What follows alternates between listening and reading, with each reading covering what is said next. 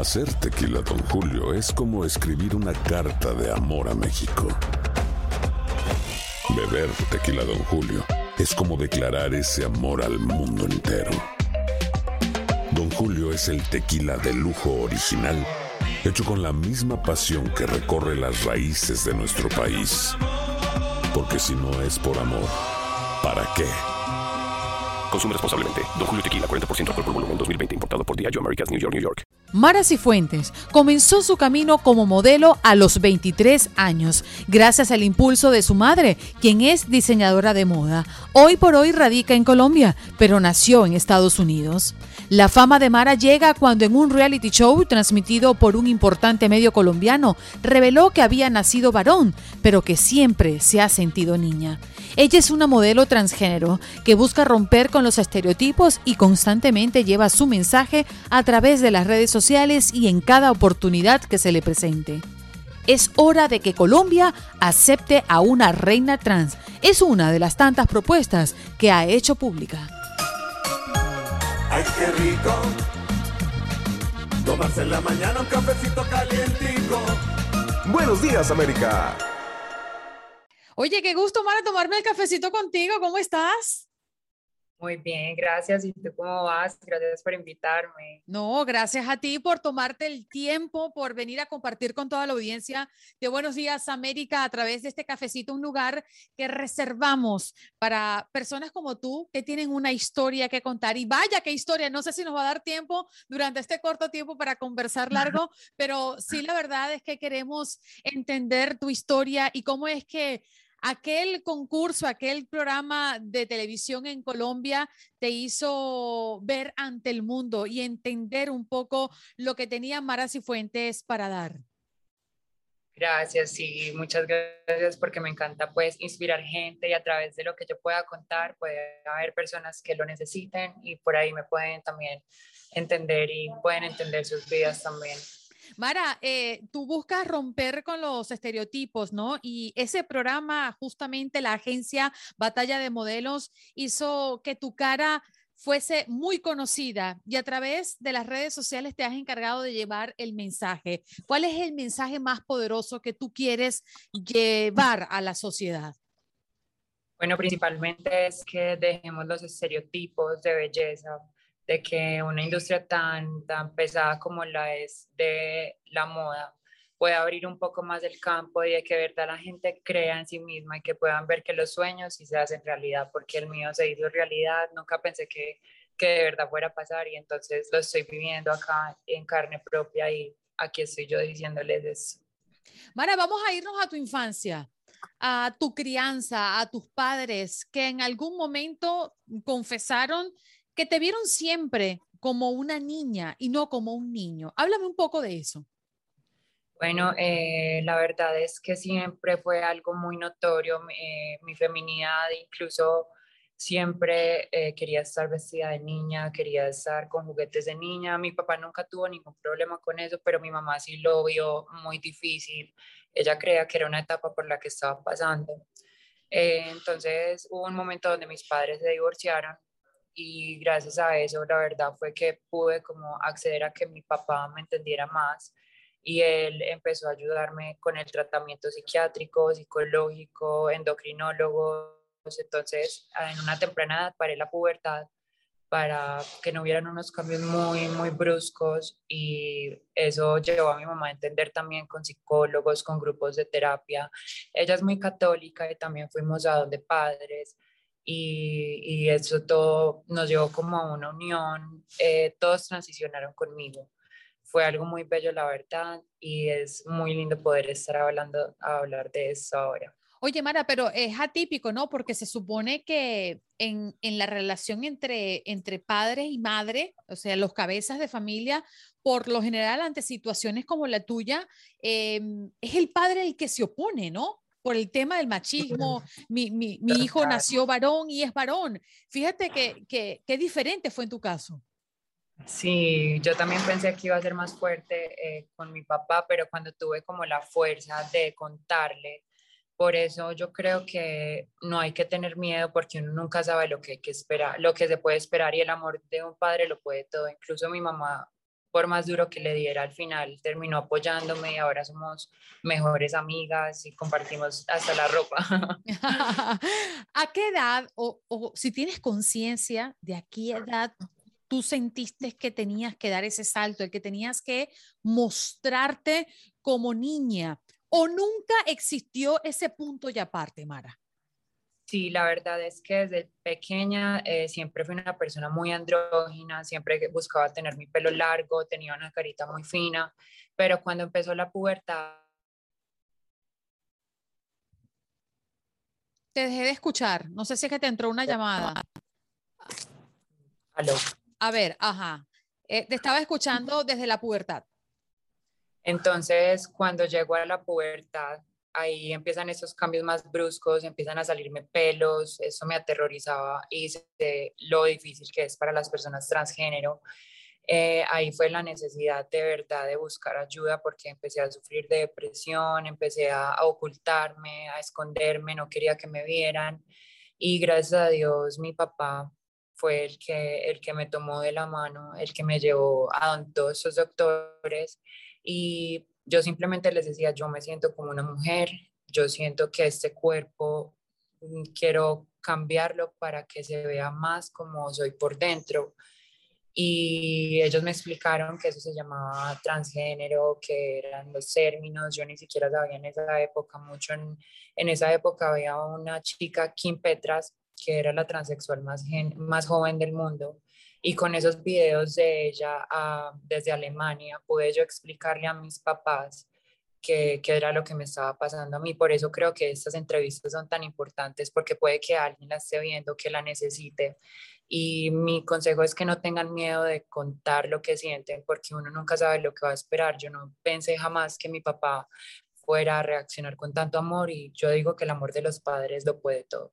Pero fíjate, cuando estás en tu núcleo familiar, cuando ya esto se ha conversado, cuando de alguna manera tu mamá y tu papá lograron un punto de entendimiento ante tu decisión, las cosas se, se logran y se llevan como con más tranquilidad. Pero cuando sales de ese núcleo y como adolescente también tienes que ir a la escuela, ¿cómo tú recuerdas esa etapa? Fue algo, mm, pues por eso digo que el miedo es algo que solo son barreras porque recibí completo apoyo en el colegio, o sea, mis compañeros fueron un amor conmigo, nadie permitía que alguien fuera a hacer una broma de mi condición, nadie permitía, entonces fue simplemente como un miedo que se fue porque antes recibí demasiado amor y es algo que ahora el mundo está cambiando, estamos entendiendo más cosas. En mi caso, en el colegio, todos fueron súper lindos conmigo. Solo un profesor llegó a ser transfóbico conmigo, que es el profesor de música.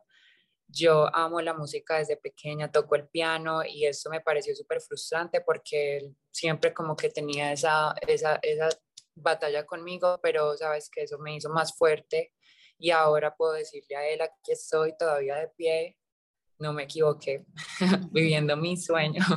¿Sabes que me gustaría, Mara, que nos relataras tu participación en este programa de televisión donde, bueno, saltaste a la fama y donde tu participación per se causó mucho furor y te llevó a alcanzar eh, por por tu revelación ante el mundo entero, porque ya tú te habías revelado para ti y entendías lo que estaba sucediendo dentro de ti, pero dejaste ver esto a través de las pantallas de televisión. ¿Qué fue lo que ocurrió allí?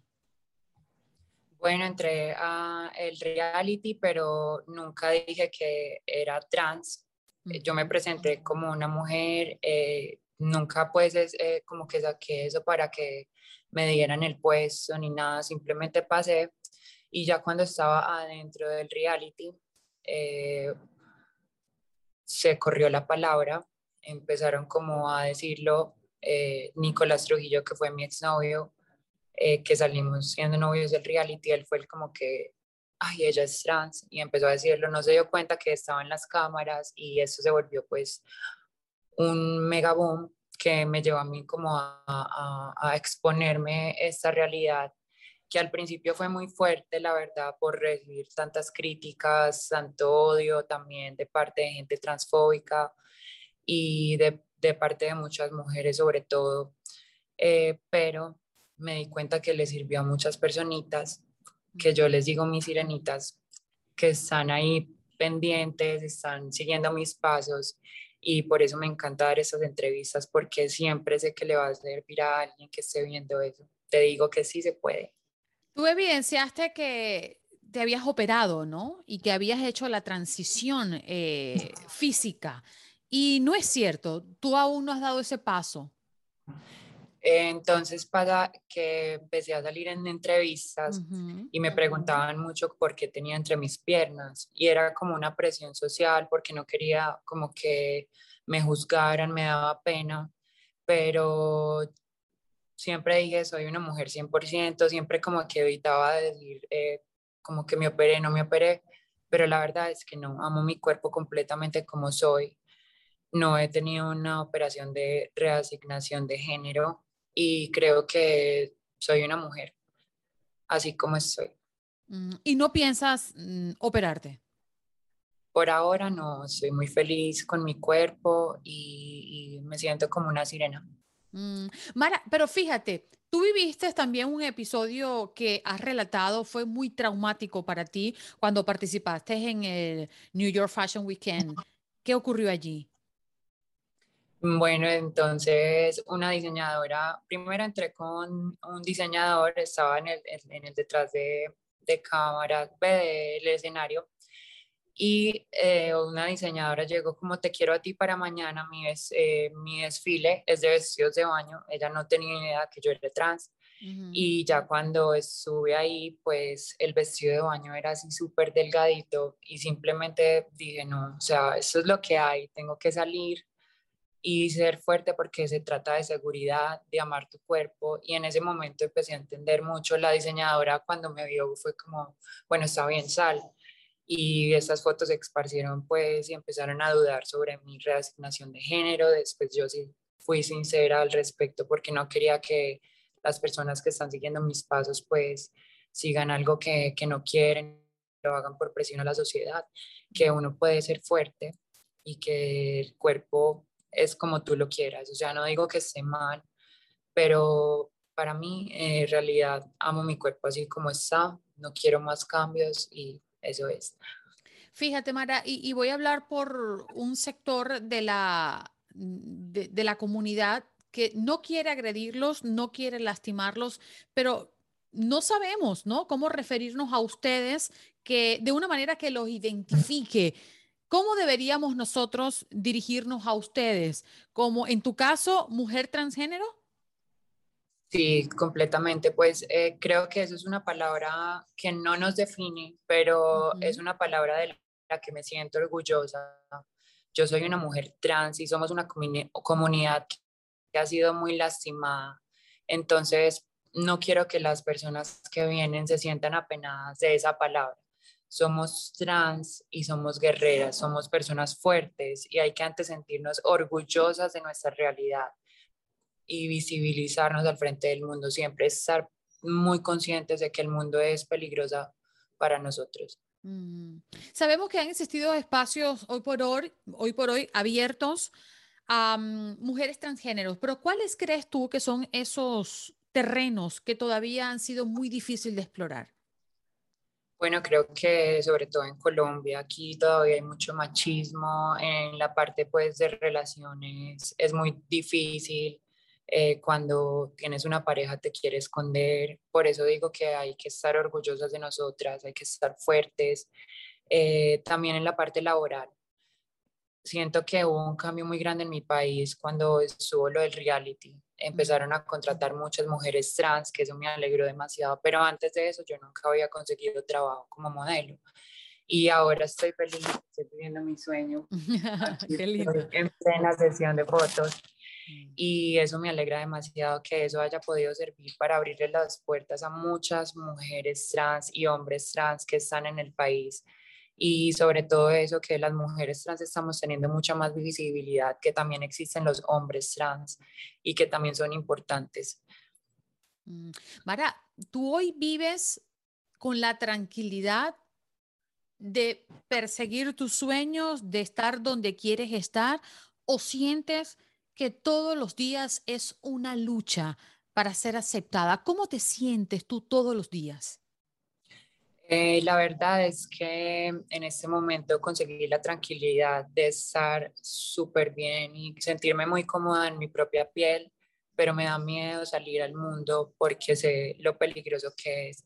En este año en Colombia van 100 personas transgéneros muertas por crímenes de odio y eso te pone a pensar demasiado como, como, bueno, ten cuidado con quién sales. Otra vez repito, no somos personas peligrosas, el mundo es peligroso para nosotras.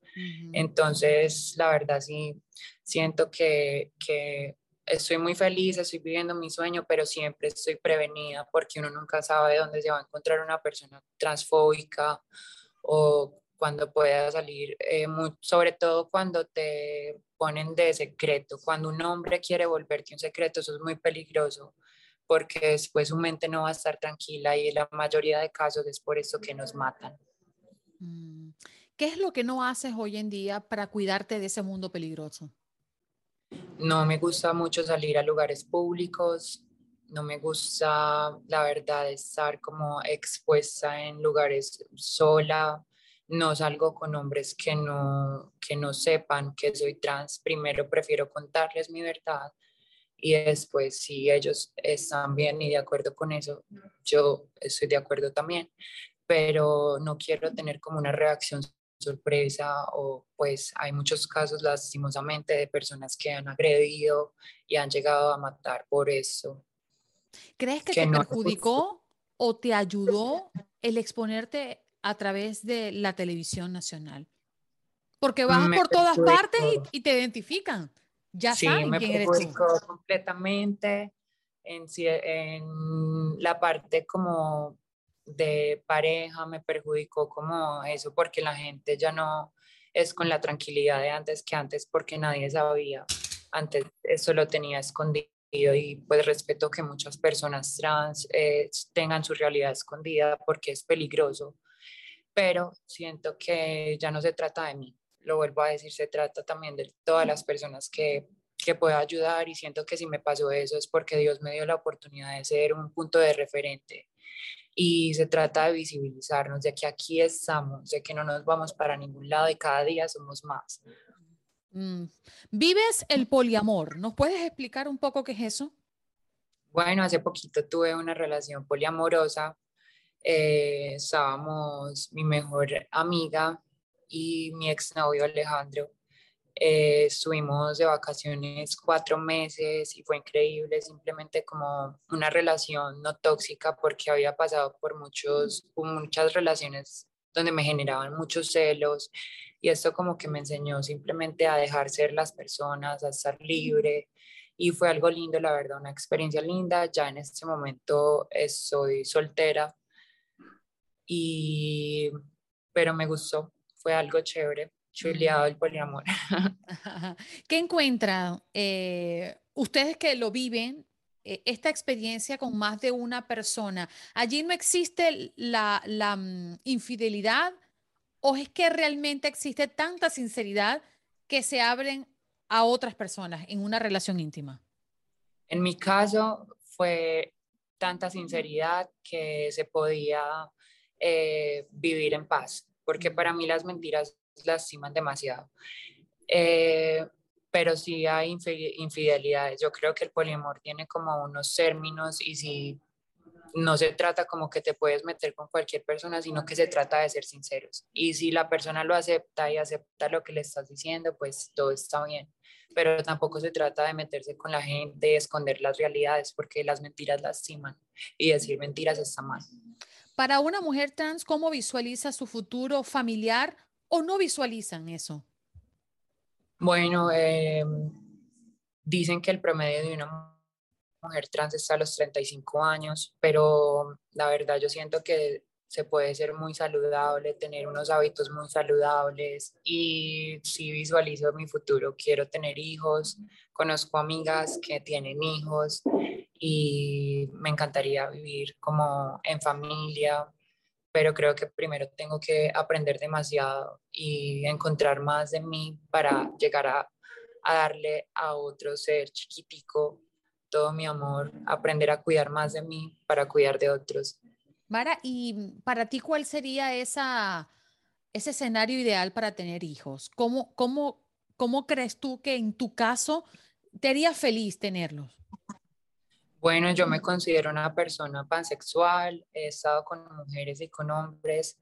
Eh, no sé en el punto cuando ya de verdad vaya a tomar la decisión si puedo alquilar un vientre o si de verdad tengo una pareja que puede dar a luz también, como Dana Sultana, que ella tuvo hijos con su, con su novio trans. Eso me parece pues también válido, hay demasiadas maneras ahora, la ciencia avanzó demasiado, pero sí digo que se trata más de, eh, de tener mucho amor propio para poder cuidar de otras personitas, no como hacerlo a la loca. Mm, Mara, me gustaría finalizar este cafecito con un mensaje, con un sueño por cumplir de ti. ¿En qué te visualizas y dónde quisiera estar, quisieras estar en los próximos 5 o 10 años?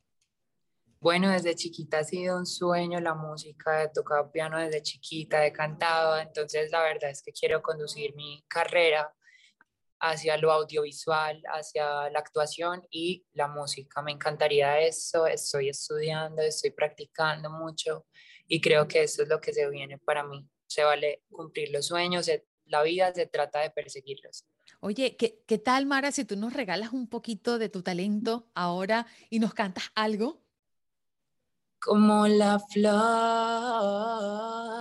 con tanto amor me dice tú, se marchitó. Yo sé perder en el amor. Ay, ay, ay, cómo me duele.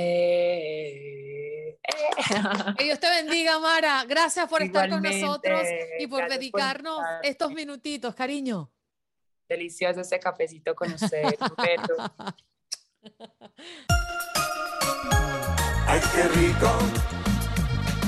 Tomarse en la mañana un cafecito calientico. Buenos días, América. Si no sabes que el Spicy McCrispy tiene Spicy Pepper Sauce en el pan de arriba y en el pan de abajo, ¿qué sabes tú de la vida? Para, pa, pa, pa.